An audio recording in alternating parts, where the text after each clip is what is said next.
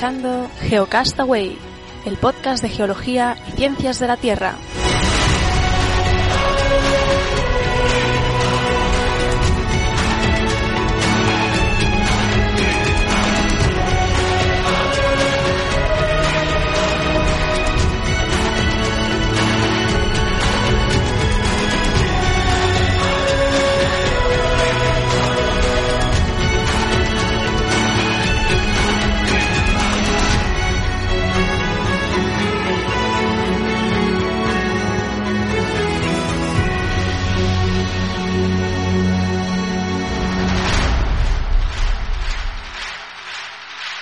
Pues nada, eh, soy Carles, ya en el correo te mencionaba un poco eh, de qué iba la cosa y os descubrimos a partir de, no sé si lo conoces también, es otra plataforma que se llama Misterios de la Ciencia y es una plataforma que, que agrupa un montón de, de podcasts, ¿no? De ciencia. Sí. Y pues los descubrí a partir de ahí, no sé, hará, hará los últimos cuatro podcasts más o menos. Sí. Y bueno, me gustó mucho y digo, tengo que hablar, tengo que hablar con ellos y, y pues nada, hacer a veces, eh, el año pasado teníamos una sección nosotros que, que pues era sobre podcast de ciencia, luego la dejamos un poco de lado y y aprovechando pues que, que os escuché y, y, que me gustó mucho, pues digo, voy a ver si quieren hablar un rato y ahora en la edición veraniega, que nosotros estamos de vacaciones, de hecho, vosotros veo que no, ¿eh? Sí. Que No, no no, ¿sabes lo que- vacaciones. No, no, no, que va. Lo que, nosotros es que estamos, bueno, hemos empezado hace poco, ¿no? Eh, llevamos como tres meses o algo así haciendo esto. Y, eh, bueno, entonces, realmente yo soy el que lo coordino todo un poco, pero luego el resto de contertulios, pues tengo un grupito de 10 o 12 y se van apuntando diferentes días, ¿no? Entonces, aprovechando eso, pues la gente va rotando, ¿no? Los que están de vacaciones, pues, mm, en fin, los que nos siguen de hace tiempo verán que hay unos cuantos que hace tiempo que no vienen, pues, porque están de vacaciones. Y, y los que no, no. Entonces siempre, siempre hay alguien con quien puedes contar para, para hacer el programa. Y, y nada, pero sí que, o sea, yo personalmente, que soy el que llevo el peso de la parte técnica y eso, pues sí que tengo el problema de que, vamos, el día que me quiera coger unos días libres o irme a un congreso o lo que sea, pues no sé cómo lo voy a hacer. Porque ya he intentado convencer a alguno de los otros para que coja un poco el timón, pero nadie quiere, ¿no?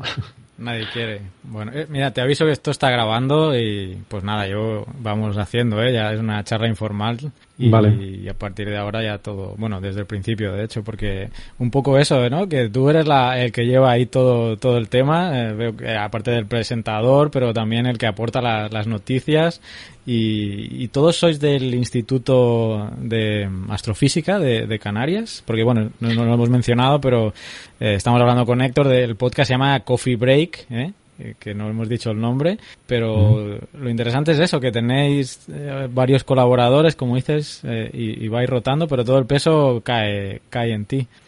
Bueno, sí, lo que pasa es que yo fui el que empezó a dar un poco la lata con que había que hacer esto, ¿no? O sea, fue un- una idea que surgió de una conversación con otra gente aquí que hace divulgación y, entonces aquí de hecho tenemos un departamento que se dedica exclusivamente a la comunicación científica, ¿no? Entonces yo intenté convencerles de que había que hacer este programa porque me parecía que era algo que había que hacer y, y claro, o sea, cuando vais y se los cuentas te dicen que sí, que les parece una buena idea, pero que está todo el mundo muy liado, ¿no? Entonces la idea que se me ocurrió era decir, bueno, voy a grabar un piloto y un par de, un par de episodios para ver si esto funciona, eh, pero simplemente porque es el programa que a mí me, gustaría escuchar, ¿no? Eh, un programa así dirigido, por explicar un poco lo que es Coffee Break, ¿no? Es, es un programa de divulgación científica, pero no dirigido a un público general, sino más bien, eh, por, por eh, en fin, emplear una palabra un poco más coloquial, dirigido a frikis, ¿no? O sea, este es un programa para gente que, que tiene interés, que más o menos eh, controla y que quiere estar al día. Entonces, por eso es semanal, ¿no? Y en cada semana, pues, hablamos un poco de las noticias de la semana. Sea, no es un programa en el que, mm, pues hoy vamos a explicar, eh, yo qué sé, las galaxias espirales. No, no, sino vamos con las noticias que ha pasado durante la semana y las comentamos, ¿no? Y lo que hacemos es una tertulia, porque es la forma eh, que yo creo que cuando ven los medios de comunicación generalistas, pues es un formato que, que funciona bien, que vende mucho, ¿no? A la gente mm, le resulta entretenido oír un grupo de gente haciendo una tertulia, ¿no? Entonces, pues pensamos, o en aquel momento se me ocurrió que podría ser una cosa que funcionaría bien. Y ya te digo, pero mi idea era eh, que yo lo que quería era ser oyente de ese programa, ¿no? Eh, entonces estaba intentando a ver si alguien se animaba y lo hacía y para como demostración pues se me ocurrió grabar un par de programas, ¿no? Entonces por eso yo soy el que lleva un poco el timón, pero la verdad es que el asunto ha ido creciendo. Eh, la verdad que me lo estoy pasando muy bien haciéndolo y entonces pues pues bueno, seguimos adelante, ¿no?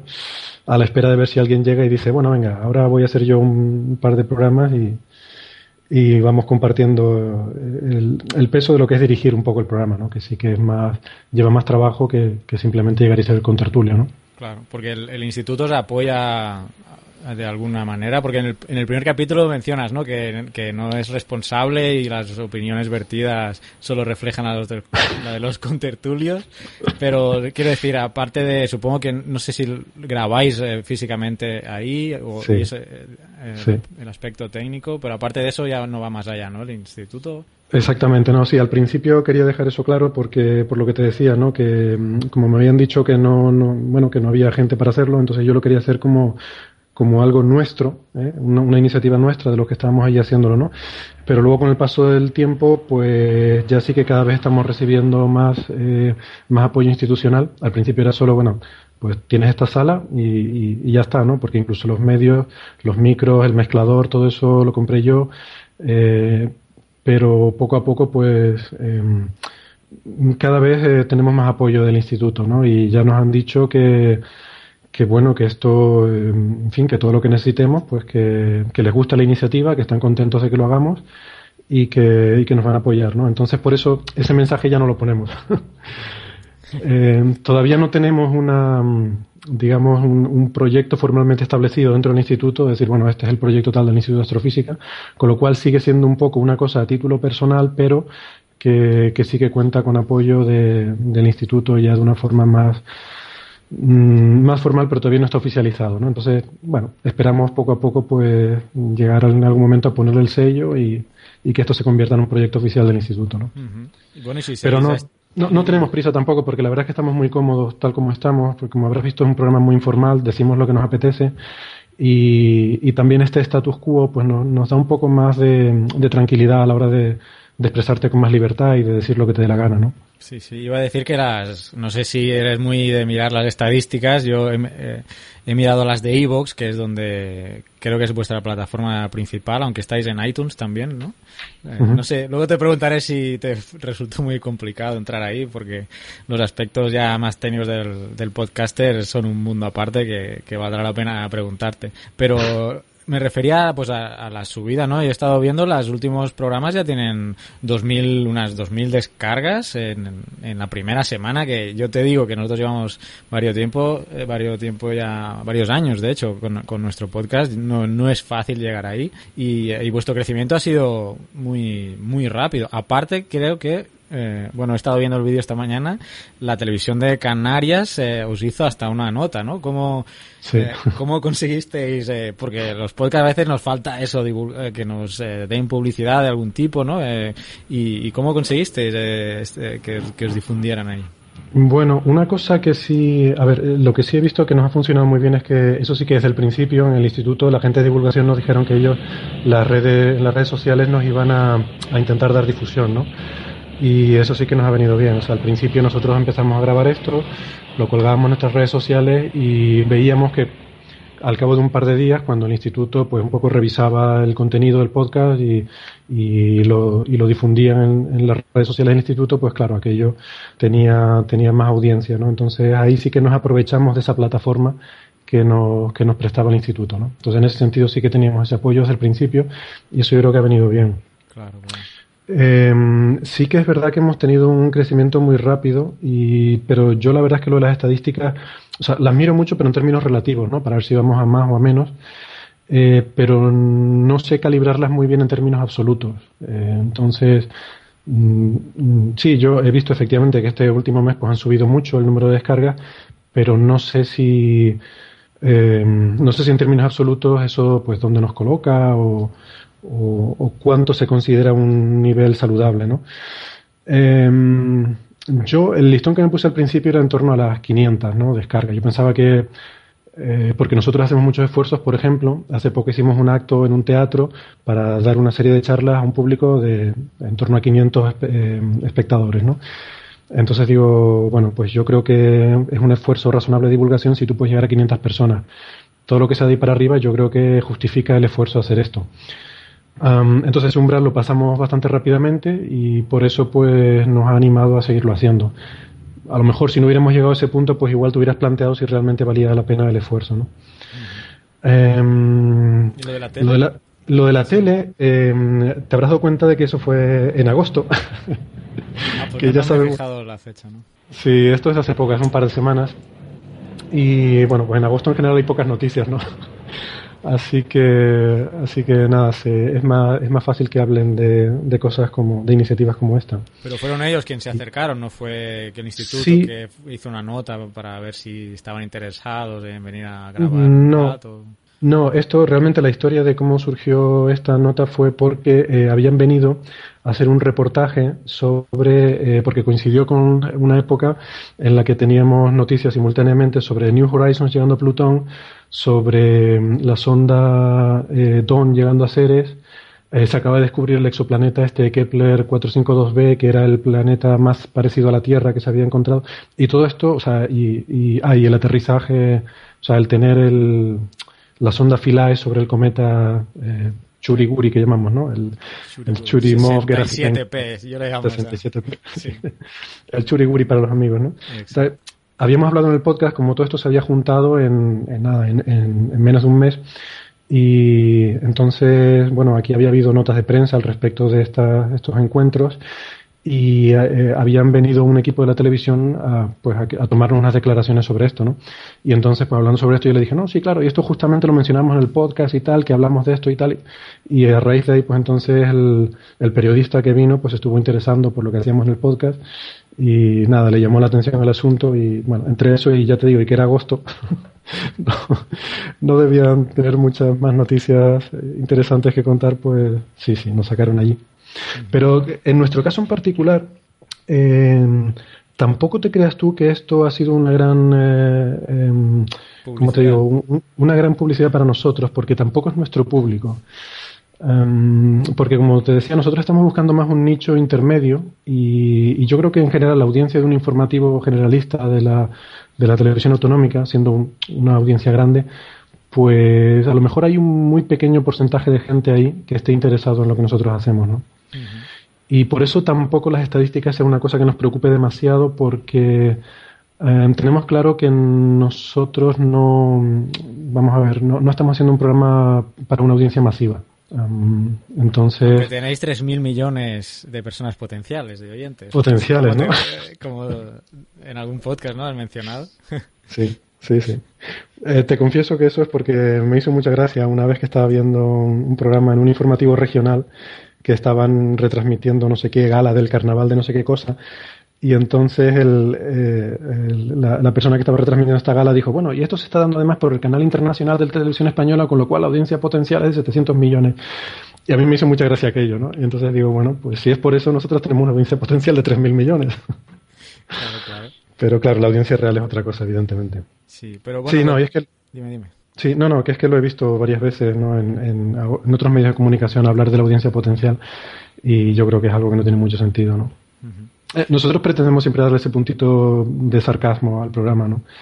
Y bueno, a veces metemos cosas así que, que tienen, bueno, que son a lo mejor pequeñas, no sé, pequeñas pullas, ¿no? Para, para hacer incidir sobre algún tema a lo mejor que, bueno, que queremos criticar, pero de una forma un poco velada, un poco sarcástica, ¿no? Sí, eso te iba a decir que, aunque, por ejemplo, en este tema de la tele, eh, eh, obviamente es muy amplio el espectro, pero alguno de, de, estos televidentes, a lo mejor por curiosidad, se acerca ¿no? A, al, al, programa, escucha algo, y mm. aunque tú dices que es muy específico, pero como comentabas, ¿no? El formato de, de tertulia que tenéis y que pues los contertulianos que, que llegan al programa y tú mismo le dais un tono de, humor y, sarcasmo que yo creo que, que atrae ¿no? a, la, gente, hacéis bromas y, y yo creo que es, es lo ameno, ¿no? Desmitificar la, eh, la ciencia un poco y, aquí me voy para mi lado, ¿no? De la, de la geología y nuestros oyentes ya me habrán oído decir muchas veces esto, pero el, el, el, anuncio aquel de las piedras metamórficas y todo hizo un daño terrible, ¿no? A la geología marcándola como de y, uh -huh. y, nosotros tenemos que hacer un esfuerzo extra también en nuestro podcast pues para, para que no vean un podcast de geología, uff, esto debe ser súper aburrido. Y yo creo que lo conseguís vosotros en, en vuestro podcast, que aunque sois eh, ahora me lo puedes explicar un poco mejor, que sois físicos, eh, todos los que participáis, sois astrofísicos, no solo tratáis de eso.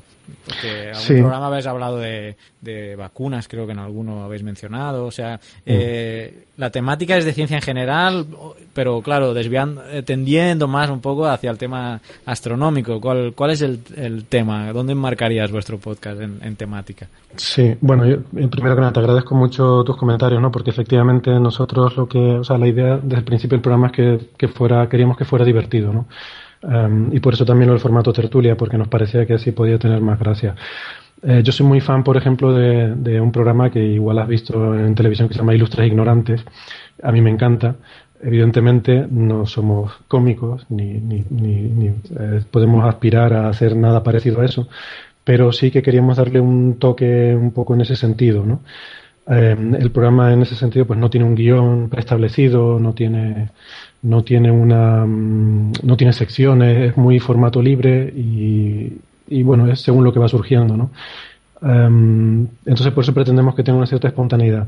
Me preguntaste al principio si eran solo gente de aquí del Instituto de Astrofísica y la respuesta es que no, y que yo intento traer gente de otros sitios también, pero al final, por razones prácticas, acaba siendo sobre todo gente del Instituto de Astrofísica, compañeros míos, por, eh, por simplemente por, por, la razón de que, lo que lo que sí es importante para el programa es que seamos gente que nos conozcamos, que tengamos química y que, o sea, esto intenta replicar un poco una conversación de, de, de una tertulia de café, ¿no? De ahí el nombre de Coffee Break. Y, y, entonces queremos que sea lo más parecido posible a eso. Entonces yo intento rodearme de gente pues que yo conozco, que son amiguetes, que son colegas y con los que yo entiendo que podemos generar este ambiente que, se traduzca luego en un programa que sea, pues eso, entretenido de escuchar. Um, intento traer gente también de otros sitios, pero bueno, el, eh, por, por, razones logísticas obvias, pues acaba uno tirando de lo que tiene más cerca, ¿no? Entonces, para responder a tu pregunta, nuestro objetivo es ser un programa de ciencia en general, pero um, tampoco aspiramos a abarcarlo todo, ni siquiera a ser equilibrados. O sea, como siempre digo, la cabra tira al monte y nosotros lo que más nos interesa evidentemente es la astronomía y hablamos sobre todo de astronomía. Pero mmm, si hay una noticia importante de otras cosas, pues también la tratamos, ¿no? Eh, hablamos pues eso de vacunas, de biología, de cáncer, de, informática, de, todo lo que se pueda. Al principio del programa te diré que intentaba ser más eh, justo en el reparto de temáticas, intentar abarcar lo más posible, pero también es verdad que conforme ha ido pasando el tiempo me he dado cuenta que hay temas que son más atractivos para los oyentes y entonces pues eh, resulta que la astronomía es una cosa que, que resulta que es muy atractiva. Entonces, si aparte es lo que a nosotros nos gusta, es lo que más controlamos y es lo que a la gente más le interesa, pues quizás tampoco tiene mucho sentido el hacer demasiado esfuerzo en intentar evitar la astronomía, ¿no? Así que últimamente, en los últimos programas, pues yo creo que se ve también que el sesgo mm, es todavía mayor. Uh -huh. O sea que es un programa fundamentalmente sobre astronomía, pero que si hay cosas importantes, otras cosas también las tratamos. Y, y bueno, precisamente una parte astronómica que tira mucho y precisamente un en un momento mencionabas antes eh, todos los exploración espacial que está habiendo por la New Horizons, el, el Philae, eh, incluso están los temas de la, bueno, Marte, Mars Curiosity y todo eso. O sea que es un buen momento también para, para, para el podcast en el sentido de que como que hay un auge de noticias astronómicas, no sé si la NASA se está encargando prácticamente de eso porque tiene un marketing eh, brutal y la ESA también, ¿no? O sea que que el mm. momento es el adecuado también. Sin duda, sin duda, es muy buen momento y eso también ha sido parte de lo que por lo que hemos pensado que era un buen momento para hacer esto, ¿no? Porque eh, tú lo notas, ¿no? Hay, hay ese interés social, tenemos eh, más noticias cada vez en los medios de comunicación generalistas, cada vez hay más noticias sobre astronomía, ¿no? Y nuestro instituto cada vez tenemos más actividad de divulgación de la que teníamos a lo mejor hace 20 años. Eh, eso se, se, percibe, ¿no? Y por eso también pensamos que, que sí que era el momento de, de hacer algo así. Um, y yo creo que, que se nota también, eh, tú hablabas de, de, que hemos tenido un crecimiento rápido estos meses, y yo creo que tiene que ver con esto, ¿no? Con que hay un interés social en, la astronomía. Um, ya te digo que intentamos ser un programa de ciencia en general, pero, pero bueno, es inevitable que de lo que uno más sabe, pues acabas hablando más de eso, ¿no? Y bueno, tenéis un programa es semanal, como, como bien has dicho. ¿Tenéis un día específico de grabación o, y una hora? O, o, cuando os viene bien y los contentulianos acordáis una hora y un día y, y quedáis ese día? ¿Cómo sí, lo tenéis organizado? Eh, sí, es como dices, que normalmente es cuando nos viene bien. Lo que pasa es que hemos ido convergiendo poco a poco a un día en particular, que es el jueves por la tarde, en el que parece que es donde la, la función de probabilidad alcanza el máximo y, y, es más fácil tener gente ahí. Entonces, sí, llevamos ya un par de meses que prácticamente todos los programas los hacemos los jueves por la tarde y pues luego ya, ya el jueves por la noche eh, intento editarlo, ponerle las musiquitas de entrada y tal y, y ya el viernes es cuando lo publicamos. Así que normalmente nuestro objetivo es publicar los viernes. Eso sí que lo, lo quisimos hacer desde el principio porque me parecía a mí que es el día el día mejor para un podcast semanal porque la gente sale del trabajo, tiene el fin de semana y tiene más tiempo libre a lo mejor para, para escuchar un podcast. Y, y, no lo sé, no he experimentado mucho en ese sentido, pero me parecía que para un podcast semanal era el día, el mejor día para publicarlo. Y en tiempo ceñís a, a una hora, veo, ¿no? Lo digo porque incluso pero en sí. este programa, digo, lo digo porque en este programa último, que si os alargasteis más, eh, dividisteis el audio en, en, dos, ¿no? En dos audios de una hora. Por eso preguntaba sí. que si el, el, tiempo estipulado a priori es de una hora y porque mm. en el último, pues como digo, ¿no? Eh, lo, lo, partisteis en, en, dos. Sí, sí, exactamente. Veo que te has documentado bien sobre, sobre nuestro programa. Al principio, la idea era que fueran 45 minutos. Eh, pero veíamos que era prácticamente imposible. Nos alargábamos hablando y pff, es que es que hay mucho, ¿no? O sea, en una semana, eh, sobre toda la ciencia, pues claro, hay, hay, muchas noticias, ¿no? Para cubrirlas en, en 45 minutos. Entonces, bueno, decidimos que lo íbamos a hacer de una hora, que es un número así como bastante redondo. Pero luego, en el paso del tiempo, veíamos que nos alargábamos, que se nos ponían una hora y cuarto, una hora y veinte, y bueno, yo a partir de una hora ya me empecé a poner nervioso, porque yo mm, pienso que a la gente le cuesta mm, aguantar con unos auriculares puestos más de, no sé, 30, 40 minutos. Entonces, yo a partir de una hora ya no me gusta que se nos alargue mucho, ¿no? Pero sí que es cierto que los últimos programas se nos alargaban eso, una hora y cuarto, una hora y veinte, y bueno. Pero es que este último que tú comentas ya se nos fue a dos horas. Entonces, ahí ya sí que decidí cortarlo y porque además quedaba, se podía cortar bien más o menos en dos audios de una hora y quedaba razonablemente bien dividido. Mm, y mi idea original era separarlo en dos, eh, o sea, poner un, una parte una semana y la parte B la semana siguiente, ¿no?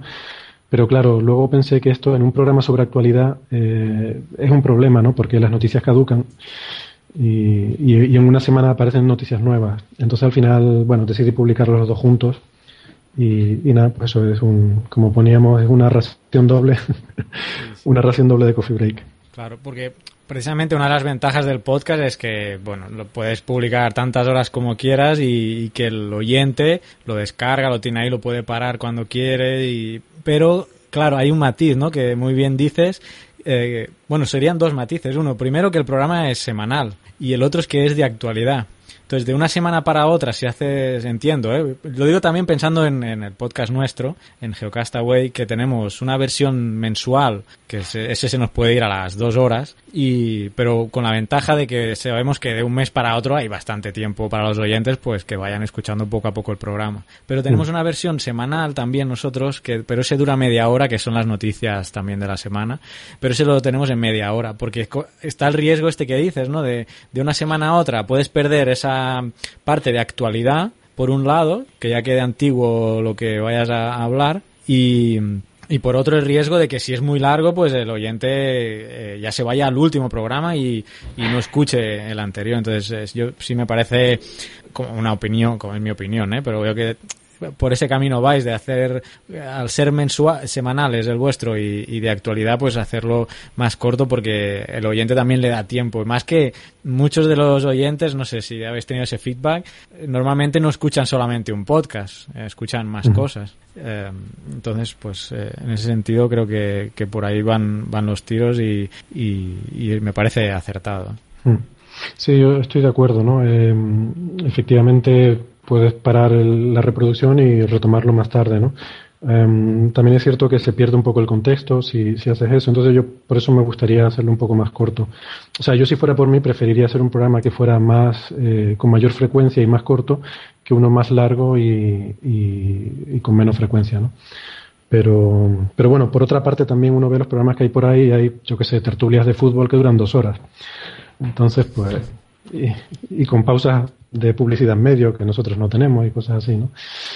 así que no sé, uno no sabe realmente. También esto, como te digo, ha sido un experimento y vamos poco a poco aprendiendo sobre la marcha y, sobre todo fijándonos en lo que hace la gente que lleva más tiempo como ustedes e intentando aprender, ¿no? Y antes mencionabas, bueno, la idea ha salido prácticamente de, de ti, ¿no? Pero ya tú ya eras oyente de podcast, eh, ya conocías otros podcasts y dijiste vamos a hacer algo parecido. ¿Cómo es tu primer contacto, no como creador de podcast, sino como, como podcast en general? ¿Cómo, cómo fue? ¿Cómo llegaste a, tomar esa decisión? ¿Ya conocías otros eh, pues, podcasts? No, pues muy poquito. La verdad que yo no era muy del mundo de podcast, pero sí de la radio. Yo soy, yo soy un ávido oyente de radio, mm, me gusta mucho porque además yo soy muy fan de mientras estoy haciendo cosas aburridas, me gusta eh, estar escuchando algo que, no me... O sea, yo estoy en casa fregando los platos, por ejemplo, y me gusta estar escuchando radio, ¿no? Em, me parece que tiene la ventaja de que no te requiere estar sentado delante de un televisor prestando la atención, sino que tú puedes ir haciendo otras cosas en tu vida y es una forma más eficiente pues estar al día con las noticias, de, con la actualidad o de tu, no sé, la información que quieras que quieras recibir, ¿no? Me parece mucho más eficiente hacerlo a través de la radio que, por ejemplo, de la televisión. Eh, o en el coche, por ejemplo, yo estoy, yo vivo a media hora de mi trabajo, entonces me tiro una hora todos los días en el coche y me gusta aprovechar ese tiempo, pues en informarme y, tal. Eh, entonces, ¿qué pasa? Que como también soy un poco friki, lo que me he hecho es eh, hacerme una especie de, de podcast casero solo para mí, en el cual tengo un servidor en casa que me graba los programas de radio que me interesan, me lo organiza en un podcast y entonces yo me escucho ese podcast con los programas estos de radio, ¿no? Eh, entonces esa era mi experiencia hasta ahora con el mundo con el mundo podcast, ¿no? Era, digamos, usar el eh, convertir la radio en podcast. Por así o sea, decirlo. como estas que graban eh, de la tele del programa y lo ves luego, tú lo hacías con la radio. Sí, sí, sí, exactamente. Ah. Exactamente. Tengo un servidor en casa con una Raspberry Pi que coge las radios por internet de los programas que me interesan, pues de Radio Nacional, de la SER, de tal, de diferentes cadenas, me va grabando esos programas y entonces yo pues los tengo siempre en mi, en mi móvil o en cualquier dispositivo. Pues, pues yo que sé que voy en el coche, pues voy con las noticias puestas. Y, y así no tengo programas ya tendrán en su formato en podcast, ¿no? Ya. ¿O sigues, sigues usando el, el, el método BlackBerry Pi? Eh, sigo, sigo usando mi, mi, propio, mi propio método, sí. Eh, aunque luego he descubierto efectivamente que muchos de ellos están en. Cada uno tiene su podcast también, ¿no?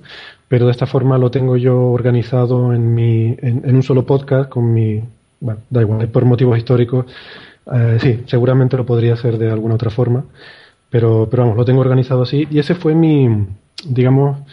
esa era mi experiencia previa con, con esto de los podcasts, ¿no?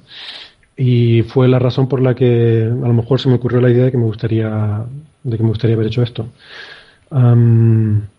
pero, eh, pero claro, luego eh, con, al, meterme es cuando realmente estoy poco a poco aprendiendo eh, cómo funciona todo el mundo este del podcast, que para mí ha sido un descubrimiento, me parece súper interesante y es una de las de los grandes recompensas, digamos, que, que, estoy teniendo de haberme metido en, este tinglado es el haber aprendido de todo esto, ¿no? Desde el punto de vista técnico, porque todo la parte técnica también tuve que aprender desde el principio cómo hacerlo, hasta, pues eso, cómo publicar un audio en iTunes o en iVoox, en todas estas historias, ¿no?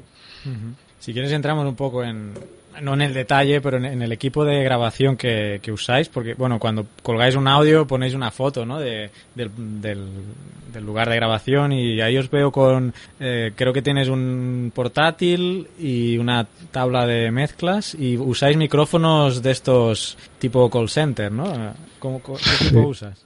Sí, pues usamos un equipo muy casero, muy, muy artesanal. De hecho, para el primer programa, em, te confieso que le pedí a los contertulios que cada uno se trajera su auricular con micrófono para hacer la grabación, eh, porque, claro, como te digo, pues, eh, en fin, era todo de mi bolsillo, fui comprando los elementos, ¿no? Entonces, sí, lo primero que pensé que necesitaba era algún aparato para mezclar el audio, porque un, portátil, pues, solo tiene una tarjeta de sonido y solo tiene una entrada de micro. Y yo estuve intentando conseguir alguna tarjeta de sonido con múltiples entradas, pero resulta que eso no existe o es carísimo, ¿no? Lo cual me sorprendió mucho. Entonces, por una casualidad de la vida, encontré en eBay una mesa de mezcla que me parece que era muy buena y muy barata, se valía con gastos de envío algo así como 80 euros me costaba, y con funcionalidades muy avanzadas, ¿no? De reducción de ruido, de, filtrado, de gating, de un montón de opciones eh, que muchas de ellas yo desconocía y, sigo desconociendo, de hecho. Eh, tiene un montón de cosas del aparato que yo no conozco. Pero, pero bueno, lo compré de segunda mano, muy, en fin, muy económico. Y, y, luego ya te digo, el primer paso era pues eso, ¿no? Que cada uno con su, en fin, con su, su micrófono de estos de los que usamos para chat, eh, como vamos, el que estoy usando ahora mismo para hablar contigo a través de Skype, pues con eso grabábamos, ¿no? Cada uno hace su audio eh, el mezclador este tiene la cosa buena de que también te suprime los ecos de... Mm, o sea, eh, cuando un micrófono graba, pues eh, ese audio que entra por los otros micrófonos te lo filtra. Entonces eso, está muy bien. Mm. Y, bueno, con eso pues ya... y un portátil para grabar el, audio mezclado final, pues ya con eso teníamos suficiente, ¿no? la, tabla es la tabla de mezclas es USB, la conectas USB al ordenador. Pues no, como era un poco era un poco antigua porque la compré de segunda mano, eh, tenía una conexión RS232, con lo cual tuve luego que ingeniármela yendo a tiendas de electrónica y tal para adaptar ese RS232 a USB, con el que ya finalmente sí que lo conectaba al portátil. Pero el, te confieso que el reto mayor fue el conectar esos micrófonos a ese mezclador, porque no era la otra pregunta, porque los micros también son USB, entiendo. No, los micros ah, no, son USB, son, son tipo jack. Ah. Son tipo jack, pero las entradas que tiene esta mezcla son tipo, tipo Phoenix. Eh, también se llama Euro euro no sé qué. Eh, bueno. Ni idea, yo tampoco. De hecho, el nombre que has dicho antes lo desconozco también. El R2, no sé qué has dicho. RS232. Sí, bueno, es un protocolo antiguo que había para conectar equipos electrónicos. entonces, nada, pues esto, digamos que esto estaba hecho para micrófonos profesionales, los que te valen 300 euros cada micrófono. Eh, pero que yo no tenía de esos micrófonos ni podía gastarme 2.000 euros en comprarlos. Entonces lo que tuve que buscarme es la forma para esos micrófonos normales tipo jack, con unos auriculares de estos de 15 euros que compras en MediaMar. Eh, perdón, no sé si puedo decir marcas. Sí, sí. en vuestro programa no, ¿eh? Está todo... No, hacemos la broma siempre, como no tenemos patrocinadores, pues estamos a ver si alguien nos patrocina, ¿no? Seguro que ustedes sí tienen un montón de patrocinadores y gente que les, que les patrocina, pero si no, no señores de Mediamar, por favor, a Geocastaway, eh, creo que sería una buena Ahora salida podemos hablar de este tema de monetización y tal, luego podemos hablar del tema. Vale. Eh, bueno, ese ya te adelanto que va a ser fácil. Pero vamos, que me, tuve que ingeniar para convertir esa entrada del, jack, del micrófono jack, para poderla aplicar a este mezclador. Y no fue, no fue nada fácil, ¿no? Porque estos micrófonos llevan alimentación y tenía que buscarme la vida para sacar una alimentación de 5 voltios y que además fuera estable para, para estos micrófonos, ¿no? O sea que me llevó un proyecto ahí de electrónica bastante, bastante complejo y por eso los primeros 3, 4 episodios la calidad eh, técnica es bastante flojilla Em, y luego ya a partir de ahí mejora porque ya es cuando conseguimos resolver todas estas cuestiones. Ya te digo que ha sido un aprendizaje sobre la marcha, ¿no? Bueno, nosotros en nuestro podcast, de hecho, no usamos tablas de mezclas. Como estamos repartidos por el mundo, eh, tiramos de... Antes usábamos Skype y ahora estamos usando un servidor de, propio de, radio podcastellano, de, la, de una plataforma de, de podcasters que, que, nos deja usar su, su servidor y grabamos a través de un programa que se llama Team, eh, Team Speak, que de hecho lo, creo que lo usan los jugadores de videojuegos y todo esto para, para hablar entre ellos. Ajá, pues, sí me suena pues usamos ese programa y la verdad es que la calidad es, bastante buena. Pero bueno, ya te digo, nosotros lo hacemos así porque estamos repartidos. Eh, está Oscar en Barcelona, Vicente en Sevilla y yo estoy aquí en Centroamérica, así que no nos queda, no nos queda de otra. Em, pero eso está muy bien. Te voy a pedir consejo luego ya offline de, sobre este tipo de cosas, ¿no? Porque nosotros, em, cuando tenemos que hacer una entrevista, pues sí que a lo mejor la hago con Skype o con, o con Hangouts de Google pero claro, una de las dificultades que teníamos nosotros es que requeríamos tener cuatro o cinco personas en la misma sala, eh, porque, en fin, si quieres hacer una tertulia, lo ideal es que esté la gente en la misma sala, se estén viendo las caras y hay, mucha más eh, mucha más complicidad y es, mucho más fácil todo, ¿no? Es más natural la conversación que eh, lo que podría ser una conversación, digamos, telefónica o, remota en general. Entonces, eso era una dificultad técnica, ¿no? Tener cuatro o cinco personas en la misma sala hablando a la vez y grabando eso, eh, es complicado, ¿no? Sí, sí. Hombre, yo lo prefiero, ¿eh? Yo sí, claro, si estuviéramos todos en el mismo lugar, pues queda, es mucho más ah, ameno, digamos, verte las caras y, y a lo mejor con gestos o con las miradas te entiendes mejor, ¿no? A nosotros a distancia a veces nos, nos solapamos y bueno, luego también como luego lo editamos, ¿no? Posteriormente, que vosotros entiendo que todo lo que grabáis pues se queda eso lo que has dicho antes no le ponéis la música y algún retoque pero en nuestro programa en el semanal no en el semanal lo que grabamos se queda pero en el mensual eh, que es más con secciones y todo si nosotros tenemos una, un tiempo de edición bueno que a veces eh, quiero quiero dejar de hacer podcast solo por la edición, ¿eh? porque requiere requiere mucho trabajo. Mm, te iba a preguntar, hemos hablado es complicado, sí. Sí, sí, sí. No te iba a preguntar por el software, hemos hablado del equipo, que bueno, por lo que veo es bastante eh, complejo, ¿no? El, sistema que tenéis y solventadas esas, esos problemas iniciales, pues eh, se oye bastante bien, la calidad es muy buena en los últimos podcasts que, que he oído yo, a pesar de todos esos, esas conexiones que has tenido que añadirle, pues la calidad es buena. Y en cuanto a software, eh, ¿qué, usáis? ¿En Audacity? ¿Usas en, Creo que no, es un Apple, ¿no? El ordenador, por lo que vi, es un... Mm, no, eh, vamos a ver, el, portátil que, tenemos ahí es sobre todo, eh, tenemos que tenerlo porque el, este mezclador em, tiene los controles, eh, se hacen a través de una aplicación en el ordenador, o sea, no tiene botoncitos y palanquitas ahí para tu ajustar los niveles y estas cosas, ¿no? Entonces, esto es una cosa que la verdad que es un poco desagradable, porque lo tienes en el ordenador, tienes que tener una ventana en la que tú manipulas ahí las cosas, ¿no? Entonces tengo ese ordenador que es un, eh, es un PC, básicamente, es un portátil PC donde tengo el control de la mezcla y tengo también corriendo el, Audacity, que es con el que hago la grabación, y luego también hago la edición después eh, en casa por la noche con Audacity, pues simplemente le pongo la entradita, la cabecera y, poco más, ¿no? ¿Ha habido algún programa en el que hemos tenido, por alguna dificultad técnica, pues algún micrófono no funcionaba o había que ajustar volúmenes a posteriori y lo tuve que hacer luego a posteriori editando y eh, es un montón de trabajo, claro. Eh, incluso eh, tenemos uno que hicimos una vez un especial de cine de ciencia ficción que llevó también bastante edición porque también le añadimos, para hacerlo más gracioso, le añadíamos efectos de películas mientras los contertulios hablaban, pues según sobre la película que hablaban y tal, poníamos cortes de diferentes películas y cosas así, ¿no? Simplemente por, bueno, por dar un poquito más de gracia. y, y, sí, es mucho trabajo, efectivamente. Entonces, una de las cosas que, que, yo decidí es que, bueno, que esto es una cosa que nosotros hacemos eh, a tiempo parcial y que tiene que llevarme una cantidad de tiempo que sea manejable y razonable, ¿no? No puede, no puede ser una cosa que lleve una dedicación completa, ¿no? Entonces, por eso lo hacemos de esta forma, hacemos una tertulia y luego la, la edición es muy, eh, muy poquita, como tú dices, ¿no? O sea, añadirle musiquita y poco más. Y de ahí lo subís a, a Evox, ¿no?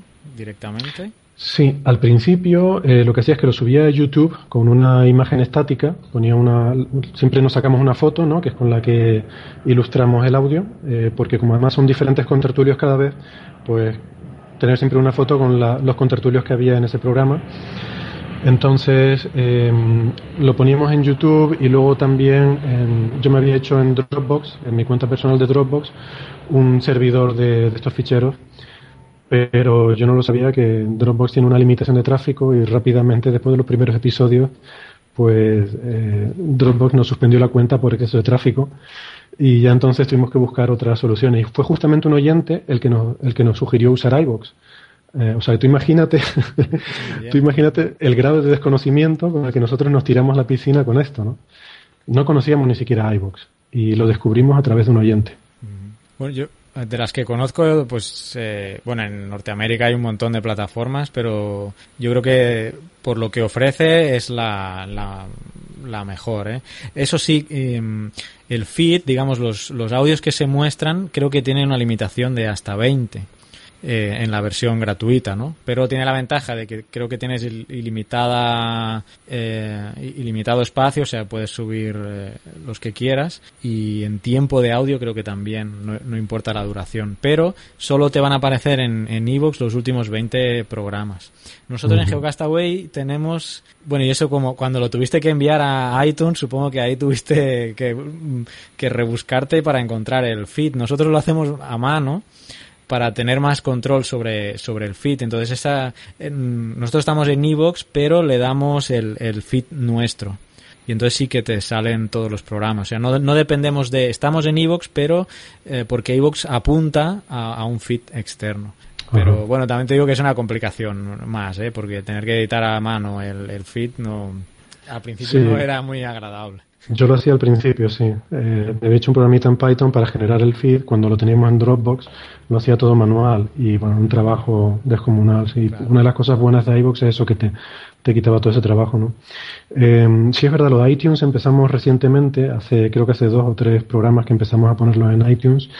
Y, y, fue porque, bueno, básicamente me encontré con un blog eh, en la web donde te explicaba cómo hacerlo de forma sencilla, utilizando FeedBurner, eh, como una utilidad intermedia que te coge, o sea, al final apunta a los audios que tienes en, en iVoox, eh, pero FeedBurner te genera un feed que puedes usar para, para poner en iTunes. Y entonces una vez que lo pones, me costó bastante ponerlo porque además yo no tengo Mac y, y, es, muy, es muy alambicado toda la historia de iTunes. No tienes que instalarte la aplicación para, para poder siquiera, mm, incluso algo tan simple como subir tu podcast, tienes que tener su aplicación instalada. ¿no? y además con la dificultad adicional de que yo normalmente trabajo en Linux, em, entonces tuve que buscarme un ordenador donde pudiera instalar el iTunes para poder subirlo y tal.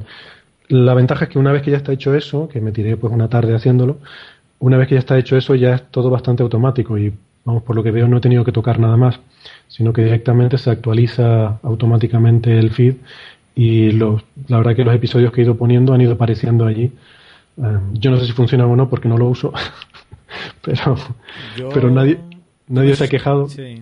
Yo ya me, como cuando me suscribí a vosotros ya lo no, no estabais en iTunes todavía, entonces lo que hice en mi en mi gestor de podcast eh, lo que hice fue copiar el feed de de Evox, lo tiré a mi lector de podcast y yo tiré con ese. sí, quizás esa es la forma estándar, sí.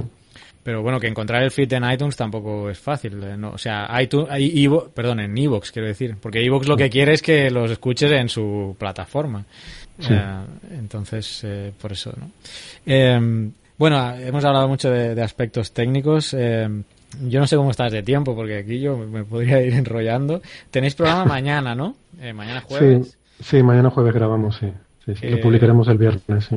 Bueno, nosotros como nuestros oyentes, ah, pues supongo que quieren oír un poco de ciencia también, no sé si les habrá interesado toda esta parte técnica, pero bueno, va un poco en la línea de las otras entrevistas que habíamos hecho. No sé si nos puedes hacer un avance para el programa de mañana. Yo intentaré subir esta charla hoy para, y pues para nuestros oyentes que no os conozcan, eh, Coffee Break, que vais a tener mañana. No sé si ya lo tiene, porque no, no te lo he preguntado antes, no sé si, porque eh, esto te lo quería preguntar antes. Tú llegas, tú te preparas las noticias y tú llegas allí y tus eh, compañeros no saben de lo que van a hablar o tú ya les has avanzado algo.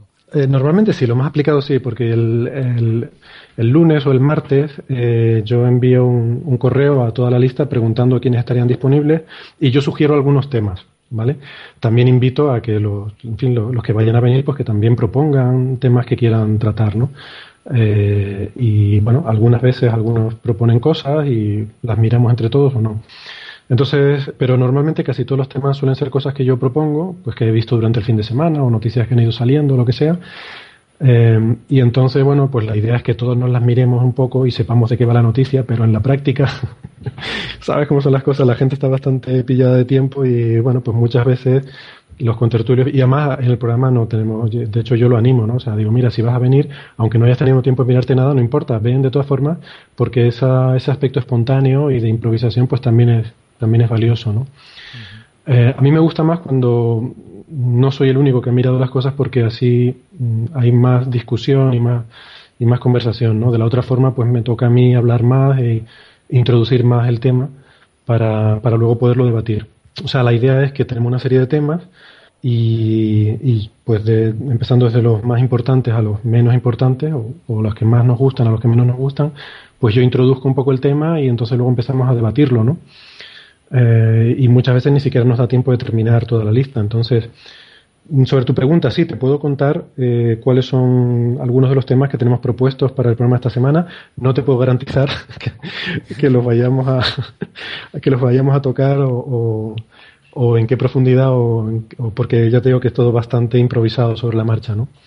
Pero bueno, yo creo que el tema principal que queremos tratar es agujeros negros y vamos a hablar mucho de agujeros negros primero por una pregunta de un oyente, pero además porque se da la casualidad de que esta semana pasada hubo una conferencia en, Suiza, en Suecia sobre agujeros negros, en las cuales han estado mm, todos los grandes físicos teóricos que se dedican a eso, incluido Stephen Hawking, que ha salido ah, en... Sí, sí, sí. Has visto, ¿no? Que ha salido unas declaraciones suyas. Entonces, bueno, pues aprovechamos para dar algunos palitos a algunos medios de comunicación y... y, y poner un poco. Es que no, no, he leído la noticia, pero sí el titular y me parecía. Ahora no recuerdo qué decía, pero sí recuerdo haber visto un montón de noticias mencionado, mencionando a Stephen Hawking. Pero mm. ahora no recuerdo qué dijo este hombre exactamente. Pues, bueno, dijo varias cosas, ¿no? Pero hay un titular que ha salido en muchos medios de comunicación diciendo algo así como que Stephen Hawking ha dicho que sabe cómo se podría salir de un agujero negro. Mm. Eh, lo cual es una, en fin, distorsión bastante grande de lo que realmente él dijo, ¿no? Eh, entonces, lo que él dijo es que había resuelto un problema que justamente es un problema que explicamos en nuestro episodio anterior, ese episodio que dividimos en dos porque era muy largo. Pues ahí hablamos de una cosa que se llama la paradoja de la información del agujero negro, que es, una, es uno de los problemas que hay en la física teórica moderna, que tiene que ver con qué pasa con la información de algo que cae en un agujero negro. Porque, el, en fin, por lo que sabemos hoy en día, cualquier cosa, o sea, no, un agujero negro se caracteriza porque no puede haber información que salga desde dentro. ¿vale? Porque ni siquiera la luz puede escapar de un agujero negro, con lo cual no hay ninguna información que pueda salir de ahí. O sea que Entonces, Matthew McConaughey no podía haber salido de... Uf, tengo pensado dar unos cuantos palitos a, a Interstellar. Vais a hablar de Interstellar. Brevemente. Queríamos, sí. a, queríamos, hacer un especial de, sobre Interstellar, pero claro, nos encontramos que ninguno somos eh, físicos ni nada de eso. Pero ya. yo creo que sí merece, bueno, ya os lo propongo, ¿no? Que, que habléis. Si, si, queréis hablar sobre un programa de Interstellar, yo creo que tenéis mucho de, de que hablar, ¿eh? De esa película. La verdad es que daría, daría, pero no sé, yo, yo prefiero perder el tiempo en otras cosas que. pero... Pero... Bueno, yo como oyente, ¿no? Sí, no, ¿sabes, ¿sabes, lo que pasa? No, hicimos un especial sobre cine de ciencia ficción y ahí hablamos un poco de Interstellar. Eh, hay mucha gente que le gustó. Mm, a mí no me gustó Interstellar por una serie de razones. Sería muy largo entrar ahora, ¿no? Pero sí que es verdad que mm, Interstellar eh, contaba con el asesoramiento de Kip Thorne, que es uno de los grandes físicos teóricos sí. más experto en agujeros negros.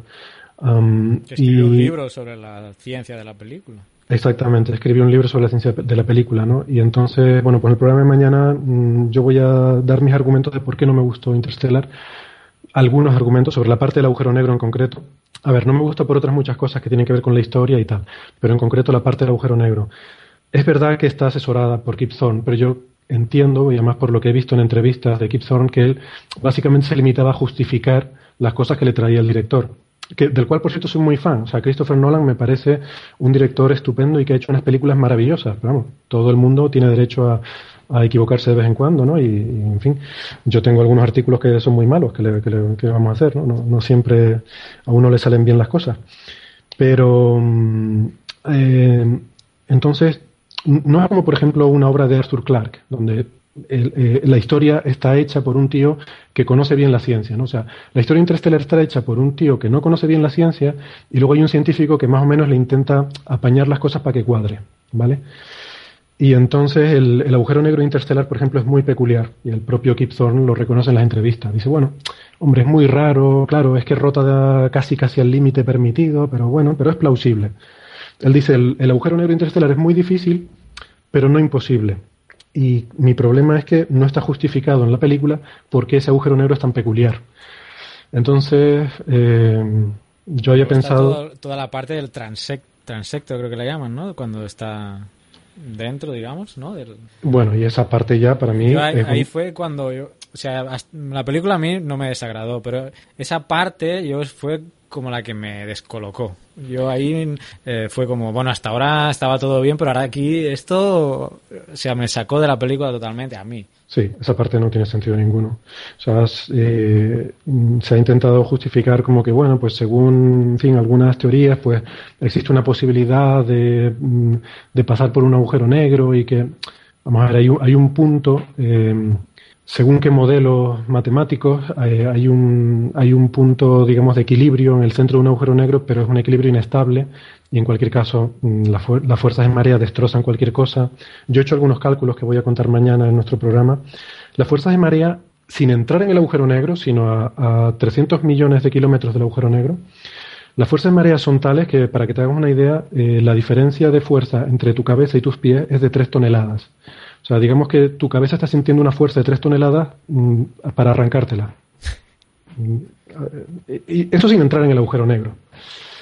Entonces, claro, ya a partir de ahí, y luego, bueno, pensé hablar también de campos magnéticos que no se tratan en ningún momento, del disco de acreción que no aparece en la película. Bueno. Em, eh, hay, argumentos que da Kip Thorne para justificar el agujero negro, pero, pero no explican eso, la parte en la que un astronauta pueda entrar y mucho menos salir de un agujero negro, eso es totalmente licencia artística, que además a mí me parece que ni siquiera pega con nada. La historia creo que pierde mucho con eso de que un tío entra a un agujero negro y hay una estantería con la que se comunica con su hija. Para mí dos escenas muy absurdas en la película. Esa es una. Y la otra es cuando la chica dice aquello de que el amor es lo que conecta el espacio-tiempo a través de... Yo, bueno, ya ahí me has perdido totalmente. Sí, sí. Hay una entrevista de Neil deGrasse Tyson, tiene un programa eh, que se llama Star Talk, supongo que no sé si lo conoces. Sí, sí, sí. Y hay un programa que sale, que, que entrevista a Christopher Nolan sobre la película, ¿no? Y bueno, ahora eh, me vino a la mente porque, bueno, intenta explicar ciertas partes de la película y, pues, eh, sí, nuestros oyentes eh, les recomiendo que, pues, pasen a ver no solo este programa, sino, pues, los varios programas que tiene Neil deGrasse Tyson, ¿no? ¿Y qué más, qué más? Eh, ah, bueno, del agujero negro hablábamos. ¿Qué, qué otras noticias ah, para abrir boca a nuestros oyentes? pues teníamos eso, tenemos, por ejemplo, eh, que hay una eh, se está trabajando con una vacuna universal contra la gripe que parece estar funcionando muy bien en, ratones para todas las cepas de gripe, incluso em, algunas de estas que han sido potencialmente eh, mortales, ¿no? como la gripe A y estas cosas. Entonces, bueno, puede ser interesante. Hablamos también de, porque no solo hablamos de ciencia, sino en general de tecnología y cosas de frikis, como decimos nosotros, ¿no? Entonces queremos mencionar que es también se cumplen 24 años de la aparición de la primera distribución de Linux y bueno, comentar un poco por qué ha sido importante en el mundo, en el mundo de la informática y de los ordenadores. Eh, me gustaría aprovechar. Le va a encantar esto a nuestro compañero de podcast y él es Linuxero total. Ajá, muy bien. Pues aprovecharé para conectarlo también con que el mañana también es la final, no, mañana no, el viernes, es el último episodio de la primera temporada de una serie que están dando en Estados Unidos que a mí me ha enganchado mucho, que se llama Mr. Robot y que tiene que ver con, hackers, hackers informáticos, y que eh, yo es la primera vez que veo eh, representados en el, en, bueno, en cine o en la televisión. Mr. Robot. Eh, Mr. Robot se llama la serie. Y es la primera vez que veo representado de forma realista el trabajo de un hacker. o sea, como se ve que abre la consola, empieza a escribir comandos y son comandos eh, correctos que tú conoces, por ejemplo, para ver los procesos que están corriendo de fondo en un ordenador. Eh, se trabaja con, Unix, con Linux y es todo así como muy, como muy realista, ¿no? Eh, desde un punto de vista mm, informático. Entonces... Ahora que mencionas de esta, no las he visto, ¿eh? pero hay otra que he, oído que han hablado bien, que se llama Halt and Catch Fire, que también es así del mundo informático, no sé si has Pues no la, no la conozco, ¿no? Te agradezco la recomendación. ¿Cómo se llama? Halt and Catch Fire, creo. Catch Fire, ok. Halt and Catch Fire y he oído buenas críticas. Ah, mira, sale aquí en Google enseguida en cuanto busca. Vale, muy bien, pues me lo, me lo apunto. Gracias por la recomendación. No la he visto, ¿eh? no te puedo decir sí, pero creo que es un poco los inicios de, este, de estos temas de, la informática también. Y bueno, lo he oído porque en algún podcast de, estos de series y cine que escucho, pues lo, han mencionado. Y ya que estamos en estos temas de, no sé si habías acabado lo del programa de mañana, pues nos estamos yendo a ah. una hora ya. ¿eh? Sí, bueno, eh, en fin, tú, tú mandas, ¿no? Cuando tú me digas cortamos, pero no, también hablamos de que es el aniversario de la muerte de Neil Armstrong, se cumplen tres años. Entonces, pues, pues no sé, lo mencionaremos y no sé si saldrá algo sobre teorías conspiranoicas y si el hombre fue a la luna o no y ese tipo de cosas que a veces nos gusta enredarnos. Stanley Kubrick. Stanley Kubrick, eh, no sé si viste el documental eh, que hicieron unos franceses sobre que no llegaron a la luna los americanos y que todo lo que salía era uh, usando el set de grabación de 2001, Dice en el espacio. Ah, vale, vale. No, yo vi un documental que emitió la cadena Fox. Claro. Sí, un documental de la cadena Fox que emitió uno también eh, diciendo eso, ¿no? Que había sido todo un montaje.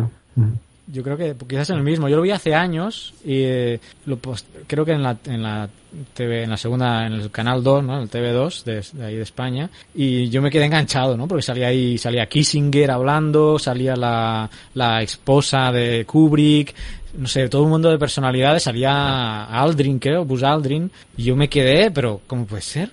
O sea, me lo tragué absolutamente hasta que llega al final, que eran las 2 de la mañana, creo ya, no sé qué hora eran, pero yo estaba súper enganchadísimo hace bastantes años de esto. Y empiezan a pasar las tomas falsas del documental, y ahí mencionan, por suerte, porque hay muchos otros documentales que son falsos documentales, que no dicen al final que son eh, falsos, o sea, los, creo que se llaman los mocks, por ejemplo, pasan uno de sirenas, que sacan ahí esqueletos de sirenas y todo, y avisan al final de que es un falso documental.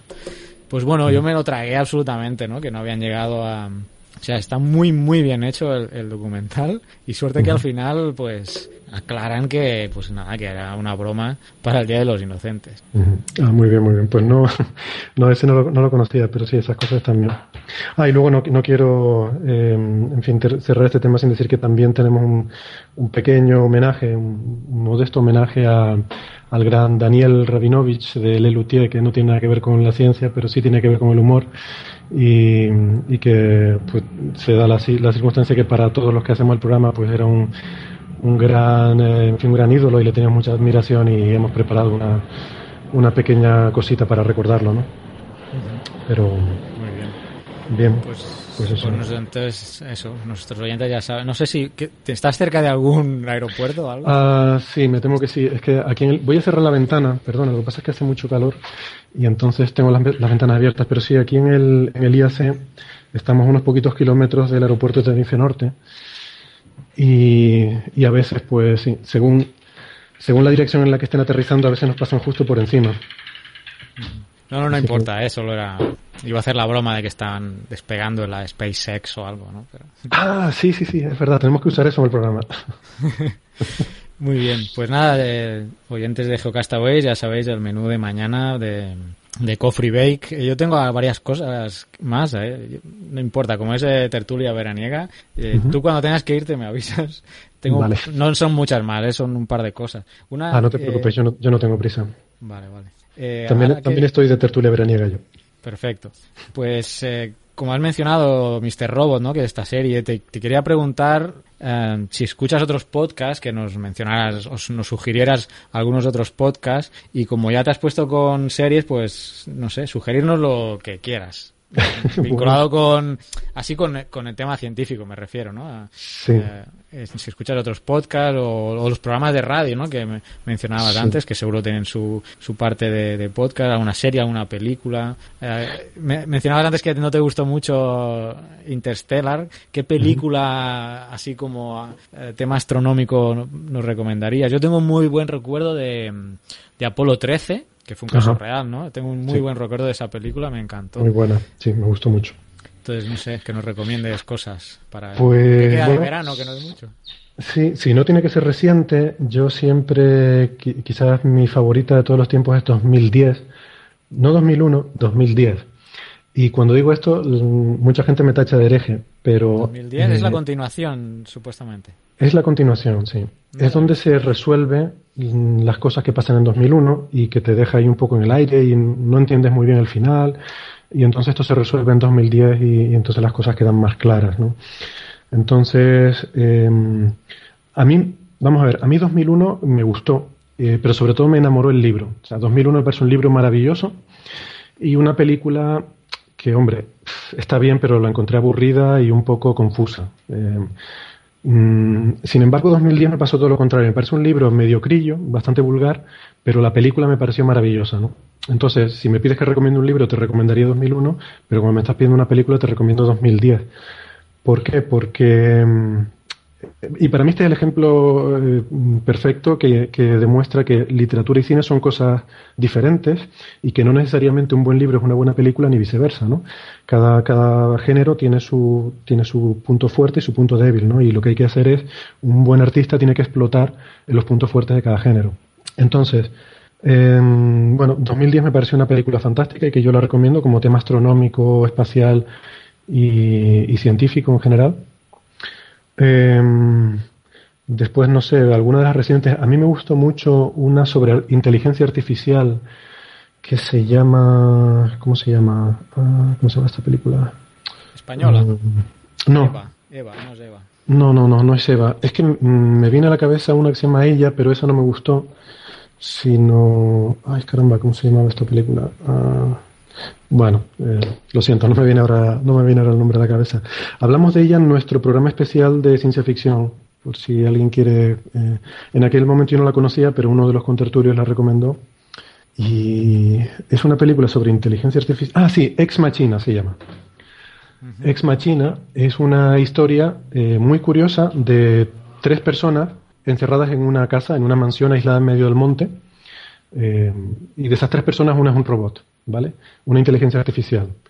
Y, y se trata de la interacción entre, en fin, estas dos personas y, y este robot, toda la película. Y me pareció muy, muy interesante. Lo voy Em, anotando, ¿eh? Todo esto que está diciendo, lo voy anotando. Bien, después, eh, no sé, así recientes de ciencia ficción, pues no recuerdo otras que me hayan llamado mucho la atención. Creo, ahora que hablabas de inteligencia artificial, pensaba que ibas a mencionar esta del Antonio Banderas, una última que sacó. También temas de robots que toman conciencia, que no recuerdo el, el nombre de la película tampoco, pero está Antonio Banderas de, de protagonista. Y, Pues mira, esa no la conocía tampoco. me tengo que poner al día. Pues mira, estoy buscando en, en el Google a ver si encuentro, pero ah, la vi hace poco en, en Netflix, porque yo tengo, tengo Netflix aquí. Bueno, creo que este año llega a España a final de año. A ver con qué, a ver con qué catálogo. Pero Pues tengo muchas ganas porque me cerraron la cuenta en Netflix. Yo lo usaba cuando vivía en Estados Unidos, eh, pero me gustaba sobre todo por el sistema de recomendaciones que tiene. Como basándose en lo que tú le dices del si te ha gustado una película o no, te va recomendando otras, ¿no? Y así, sí, sí. así yo descubrí muchas películas, mm, películas raras que, que no había oído hablar y que me gustaron mucho a través de Netflix. Entonces, cuando me vine a España, eh, yo mantuve la cuenta en Netflix simplemente para eso, ¿no? Yo cuando veía una película iba a Netflix, le daba puntuación, si me había gustado mucho o poco, y veía las recomendaciones que me daban, ¿no? Pero luego llegó un momento en que empezó a decir, no, no, eh, se está usted conectando desde fuera de Estados Unidos y no, no queremos saber nada de usted. Y ahí terminó mi idilio con Netflix. Vaya, pero ¿y no intentaste burlar la IP? Eh, pues la verdad que en aquel momento no se me ocurrió. A lo mejor si hubiera sido para otra cosa. pues- Mira, pues te voy a... re- Porque yo hago eso porque, bueno, supongo Sí. que se puede decir en público. Hay una aplicación, una extensión de Chrome. Hola, ¿verdad? Hola. Sí, sí. Hola, sí. Sí, sí, la uso, la uso, es verdad. Ah, vale. Pues yo uso, Sí, sí. porque incluso mm, yo lo que hago es, si, si sé ya específicamente que quiero ver algo, voy a, hay otra página que se llama, no me acuerdo, Moreflix creo, que ahí te dice qué películas están en qué países. Entonces busco si esa película está, miro de qué país está, porque hay algunas que solo están en Noruega, Suecia y Dinamarca, por ejemplo. Y, y entonces entro en Netflix le digo a Ola que me vaya a Dinamarca y ya está. Ajá. Y, Ah, bien, bien, bien. y así veo, porque hay, claro, por temas de, supongo, de derechos de... mm, Ahora espero que Netflix no me esté oyendo y me cape aquí mi conexión. En fin. Pero vaya, así es lo que hago yo, ¿no? Pero bueno, yo pago religiosamente la cuenta de Netflix, que es un gran invento, la verdad, y por, o por 8 dólares al mes es una vastidad inmensa el catálogo que tiene, sobre todo si puedes hacer esos cambios de países, ¿no? A mí me decían, yo también lo recomiendo Netflix, me gusta mucho y ya te digo, este sistema de recomendaciones me parece maravilloso. Yo por eso, o sea, solamente por ese, por ese servicio yo pagaría. Pues como te digo, yo eh, creo haber oído que este a finales de año desembarca en, en España. No sé con qué catálogo, como te digo, pero eh, de recomendaciones podcast no no me has dicho. Ah, eh, ya que podcast. estamos en un podcast, por si Claro, claro. Entonces, bueno, ya te digo que se- seguramente eh, yo no soy a lo mejor la persona más indicada porque como te digo llevo poco metido en este mundillo, ¿no? Pero como así de, programas de radio, aunque sean. de, sí, de ciencia eh, me gustan mucho los podcasts de que los hemos mencionado alguna vez en nuestro programa, ¿no? De Catástrofe Ultravioleta, por ejemplo. Sí, sí, sí. Creo que es un podcast de ciencia, eh, sí, y que es, eh, es mensual y bueno, que creo que estaban ahora intentando conseguir financiación para hacer una, una nueva temporada, ¿no? Y a ver si, a ver si suerte y, y lo consiguen. Sí. Eh, después De hay hecho, se- uno. de hecho, se pasó por Javier Peláez, se pasó por Geocastaway, así como estamos charlando ahora. Pues eh, lo invitamos también y amablemente pues estuvimos hablando con él sobre Catástrofe Ultravioleta también en el, creo que en el episodio 1, ¿no? Que salió y lo contacté también para, bueno, por, porque es un podcast que, que está muy bien, ¿no? Sí, trata, sí. trata- unos temas y también la forma como los trata, ¿no? Supongo que es, es un poco el, eh, el, el éxito de, de su podcast es la manera en que, en que lo cuenta, ¿no? Mm, Sí, sí. No, y la producción que hacen es estupenda y bueno, está muy bien. Y además tratan temas muy curiosos, ¿no? Que no son, no sé, no son las cosas habituales, a lo mejor que ven en otros sitios. Eh, a mí me gusta mucho también un programa, ellos a veces se, se enfadan conmigo cuando digo que es un podcast, pues realmente un programa de radio, pero bueno, que está también en internet y también, también hacer un podcast y tal, que es el del Cinturón de Orión, eh, que este es sobre astronomía. Y a mí me gusta mucho. Está en una emisora eh, local, creo que de Alicante, y, y, es un, buen programa sobre, sobre divulgación de la astronomía. Y, y después algunos de los más famosos, ¿no? Que, que de los que hay en iVoox, eh, uno se llama Astronomía y algo más, y otro se llama Desde el Sur explorando el cosmos, Desde el sur. Ujú. Sí, ese es lo que son muy famosos, ¿no? Entonces, eh, aunque este es Desde el Sur explorando el cosmos yo lo recomiendo para los... eh, o sea, para- realmente para los entusiastas, ¿no? Porque es un poco en plan monólogo, eh, normalmente, entonces o sea, se puede hacer un poco árido si uno no es realmente muy, muy apasionado del tema, ¿no? Eh, pero está bien, y es muy, muy riguroso y, y eso y, y está muy bien, ¿no? Eh, Geocastaway, que yo no lo conocía, pero a partir de ahora lo recomendaremos también a nuestros oyentes. Además, el nombre es buenísimo. La verdad que una de, las, una de las cosas malas de empezar así en plan experimento es que te das cuenta a mitad de camino que has elegido un nombre horrible para el podcast y, y es tarde para cambiarlo, ¿no? Que es una de las cosas que nos Con pasa eso te iba, nosotros. no- bueno, ahora que lo mencionas, no, te iba, no, no iba a decir horrible. Lo que iba a decir es eh, difícil de encontrar porque si buscas podcast Coffee Break, creo que hay una versión. Hay, hay otros muchos podcasts que se llaman Coffee Break. Hay uno sobre idiomas y como tienen de todos los idiomas del mundo, pues claro, eh, aparece un montón de resultados ahí, sí. Claro, entonces No, no, aparecéis, ar- claro, poner podcast Coffee Break no aparecéis arriba de, de Google y quizás eso pueda penalizar un poco por las búsquedas, ¿no? Pero- Sí, seguro. O sea, nosotros somos difíciles de encontrar, pero bueno, eso también está bien porque somos muy selectos. Tampoco queremos que todo el mundo esté aquí. O sea, nosotros queremos que venga poquita gente y que, y que estén bien. Esto es- tampoco es cuestión de que se masifique y empiecen a venir los 3.000 millones y entonces ya... Claro, se- claro. Claro, eso no, no es lo que queremos. No, pero Sí, lo sí, que le porque decimos si a la ya gente... tenéis, ¿cuántos comentarios tenéis en el último podcast? Estaba viendo en Evox como 12 o 13 comentarios. Eh, bueno, el último, como está dividido en dos partes, tenemos mm, 20 en uno y 8 en otro, ¿no? A ver si... Eh, imagínate, Algo de así. aquí, de aquí a un año Sí. os auguro tres veces más de comentarios. Que eso es lo que, am, digamos, como podcaster, pues más se agradece, ¿no? Que no, yo se agradece más no que hayan 2.000 escuchas, sino que, mm. pues eso, que haya 20 personas que han comentado, sugerido cosas. Eso eh, eh, se, agradece mucho. Nosotros nos alegramos mucho cuando recibimos un correo, eh, un comentario en el blog o, incluso una mención en Twitter, ¿no?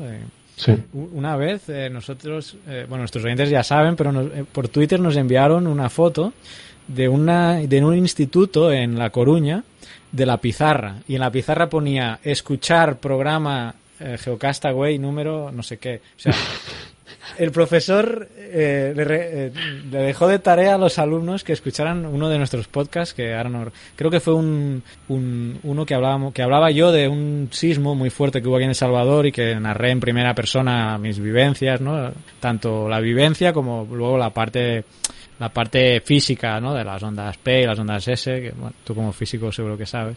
Y, y pues bueno, recibir ese tweet, esa foto, pues no te puedes ni imaginar qué ilusión, ¿no? Qué bueno, qué bueno, genial.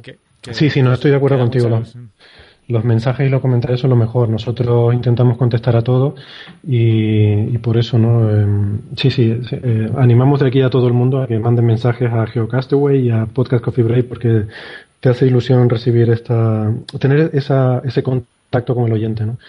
Y yo también estoy de acuerdo, una, una experiencia muy bonita que tuvimos, fue que también de un, de un colegio, de un instituto, nos enviaron una foto, un profesor, de que estaban tres o cuatro alumnos eh, escuchando nuestro programa allí en, en, una hora libre que tenían.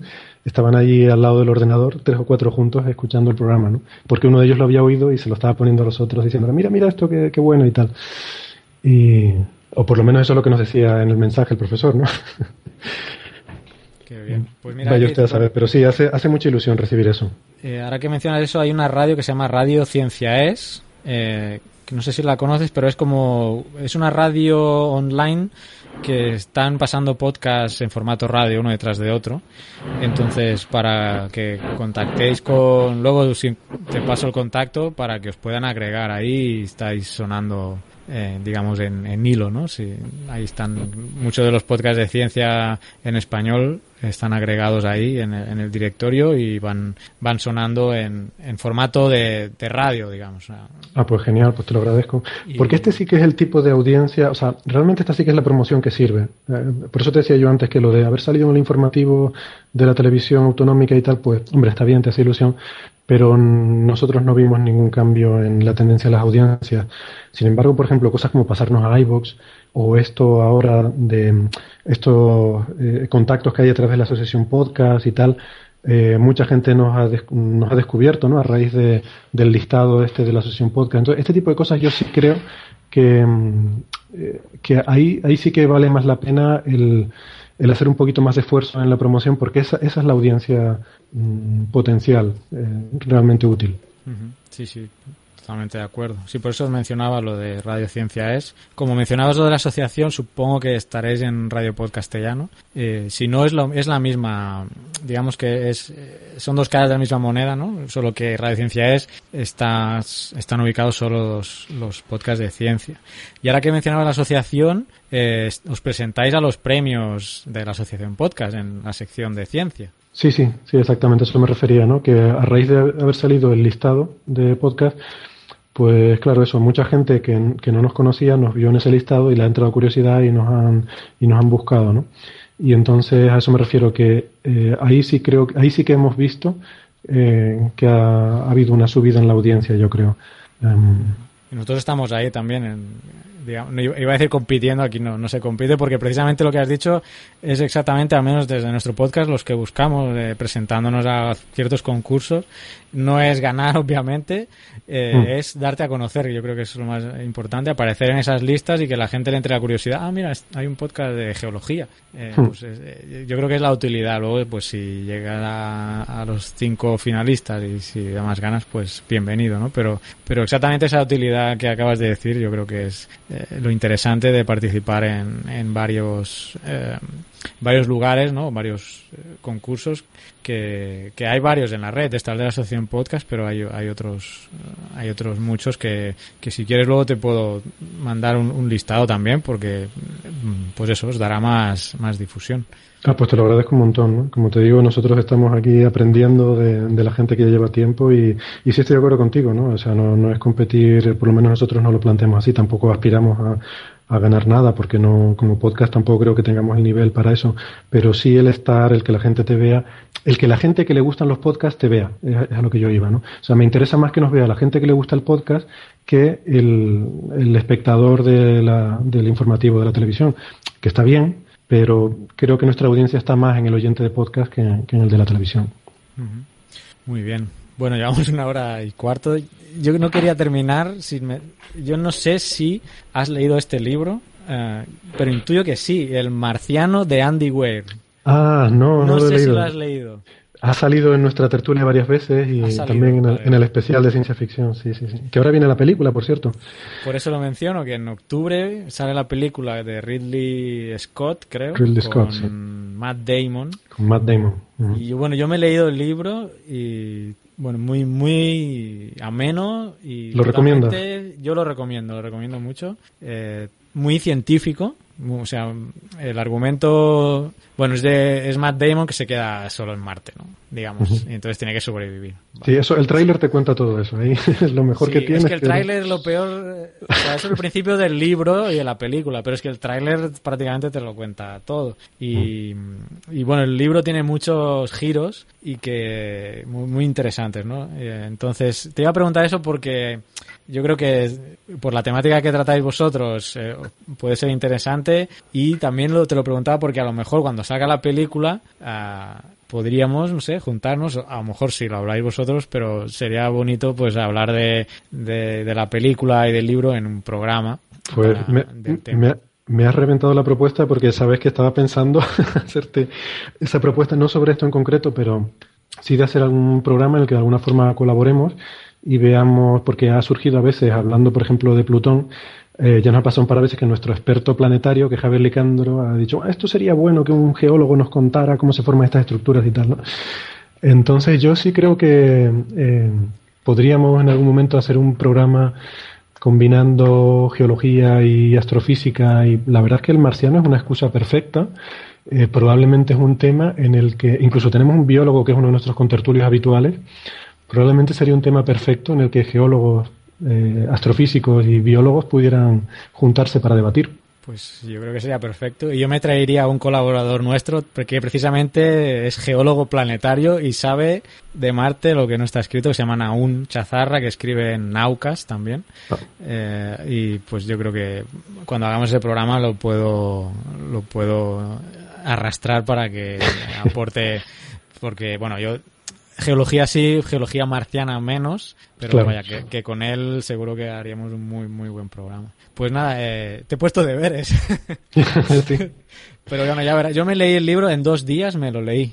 Y tengo una niña de cinco años y tengo trabajo y o sea que, que saqué tiempo porque me enganchó me enganchó mucho no este este libro que eh, que por cierto eh, este Andy Weir eh, escribió este libro de forma totalmente gratis por, por capítulos en, en internet Sí, lo colgó ahí en Amazon, ¿no? Sí. Y para que la gente se lo bajara, sí, sí. Sí, sí. Yo lo porque le- por lo que leí, en una página iba publicando los capítulos. Entonces la gente le dijo, oye, junta todo esto y lo pones en Amazon y, y lo vendes así auto autopublicado. Entonces, eh, pues eso, lo juntó, se hizo su ebook, lo puso en Amazon y tuvo un éxito, un éxito brutal, y tanto que llegó la, una editorial, que no me acuerdo, una editorial de Estados Unidos, la Ran- Random House creo que se llama, y se, se lo compró. Y bueno, y de ahí pues a, a la película de, de, de Matt Damon y Ridley Scott, o sea que bueno, a ver la película, qué tal. Pero bueno, es bueno. una excusa perfecta para, para juntarnos otra vez. Es una excusa perfecta, sí. Yo ya te digo que no lo he leído, lo, lo leeré en cuanto pueda. Y eh, tuvimos un programa sobre, sobre literatura de ciencia ficción que tuvimos dos escritores, Miguel Santander, no sé si lo conoces, y, y Creo Enrique que empecé Joven. a escuchar, sí, ese programa Ah. fue el primero que empecé a escucharos ahí. Pues ellos lo habían leído y recomendaban mucho el libro, ¿no? Entonces, la verdad que todas todas las referencias que tengo son, son excelentes. Y la película tiene buena pinta. O sea que sí, puede ser una buena excusa ahí para juntarnos y hacer un programita interesante. A ver si no te hemos creado mucho hype y ahora la encontrarás perfecta. Pero bueno, es lo que pasa. Suele pasar. Bueno, Nada, pues, creo. Bueno, eh, Héctor, eh, para finalizar, eh, ¿dónde los métodos de contacto para que te, os localicen, el blog, eh, el nombre del podcast es Coffee Break, Coffee con dos Fs, dos S, Break y no sé, tú tienes Twitter personal, lo quieres decir, ¿no? No sé. Sí, sí, sí, lo, digo todo. El, nombre realmente es horrible, así que pido disculpas a, a, los oyentes que les va a costar encontrarlo. difícil, difícil de encontrar. Sí, sí, sí. Hemos estado pensando cambiarlo, ¿no? Pero ahora sobre la marcha es más complicado. Pero bueno, vamos a ver qué, qué hacemos. En cualquier caso, sí, eh, lo que tú dices es verdad. Si buscas podcast Coffee Break en Google te van a aparecer los de idiomas. Entonces, o bien uno es paciente y pasa a la segunda página de Google, ¿eh? que esa, esa segunda página donde nunca hemos estado, porque muy desesperado hay que estar para que, estar buscando algo y, pasar a la segunda página. Pero... el tiempo vais a ir subiendo, ya vas a ver que de aquí unos meses ya vais a estar en la primera. Bueno, y si no, lo más fácil yo creo que es podcast coffee break, todo junto, punto org, es la página web de, es nuestra página web. Entonces ahí pueden encontrar todos los métodos de contacto y buscar la forma más cómoda que tengan para pueden suscribirse por iVoox, por RSS con su agregador favorito, iTunes, lo que quieran, ¿no? Entonces eso, lo ideal es eso, podcast Coffee Break, como dices tú, eh, con dos Fs y dos Es, eh, punto .org. O eh, si les es más sencillo buscar Héctor Socas Navarro, pues ahí me encuentran a mí y a partir de a partir de, buscarme a mí pues en Facebook o en, o en Twitter o lo que sea, pues pueden dar fácilmente con el podcast. Porque yo siempre suelo eh, compartir también todos los episodios, claro. Perfecto. Bueno, pues ya sabéis, chicos, eh, mañana, pues eh, si estáis escuchando esto hoy, que no, no todos nuestros oyentes lo escuchan el día que sale, pero bueno, si no, pues nada. Como está en formato podcast, la ventaja es que podéis ir a Coffee Break y, ya, ya os hemos hecho un avance de lo que van a tratar el día de mañana y, y nosotros quizás en un futuro pues volvamos a hablar con Héctor sobre el marciano. Eh, nada, Héctor, te agradezco mucho que te hayas pasado por aquí, eh, que te hayas estado tanto tiempo, llevamos una hora y veinte casi hablando. Nada, yo, yo encantado. ha sido tan ameno como me lo he pasado yo, tan rápido. Me lo he pasado muy bien y además he aprendido mucho y de, todas formas, si no te importa, te volveré a molestar ya fuera del programa para, para pedirte más detalles sobre, bueno, algunos de los aspectos que me has comentado, ¿no? Sobre software para podcast y sobre técnicas y cualquier otra cosa, ¿no?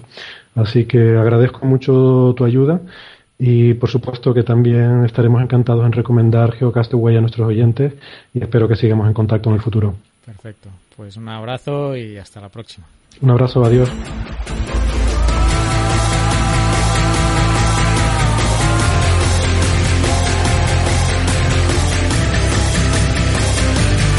Envíanos tus comentarios, preguntas o sugerencias a geocastaway.gmail.com puedes escribirnos en nuestra web geocastaway.com. Búscanos en Facebook y en Twitter. Y escúchanos también a través de iTunes, Evox o Miro.